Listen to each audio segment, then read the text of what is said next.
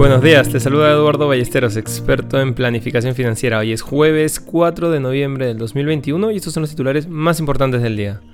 En el plano local, el precio del dólar en el Perú se mantiene fuerte, lo que obliga al BCR a vender 230 millones de dólares.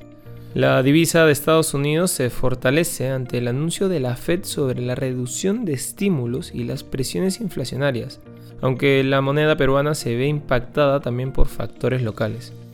En lo que va del 2021, el dólar se ha apreciado un 10.91% frente al sol peruano.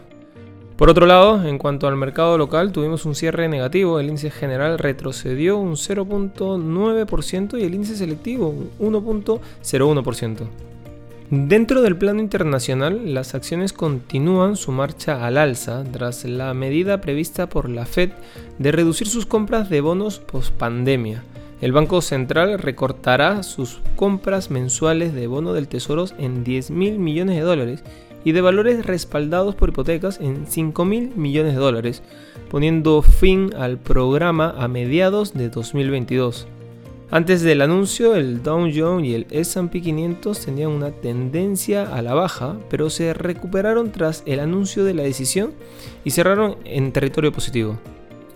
Además, Gran Bretaña se ha convertido en el primer país del mundo en aprobar la píldora oral antiviral para el COVID-19, desarrollada conjuntamente por Merck y Ridgeback Biotherapeutic, lo que supone un impulso a la lucha contra la pandemia.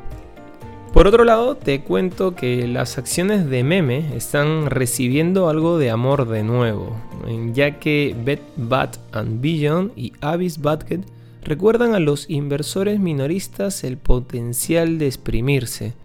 Las acciones de Bed Bath Beyond terminaron el día con una subida del 15%, ya que un plan de recompra acelerada de acciones y la asociación con Kroger reavivaron el interés de los minoristas por este título tan corto.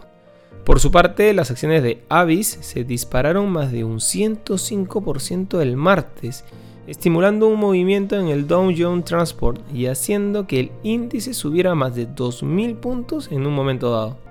No queremos irnos sin mencionar que MGM Resort subió un 4.3% en el mercado previo tras anunciar sus planes de vender las operaciones de su casino Mirage en Las Vegas a otro operador.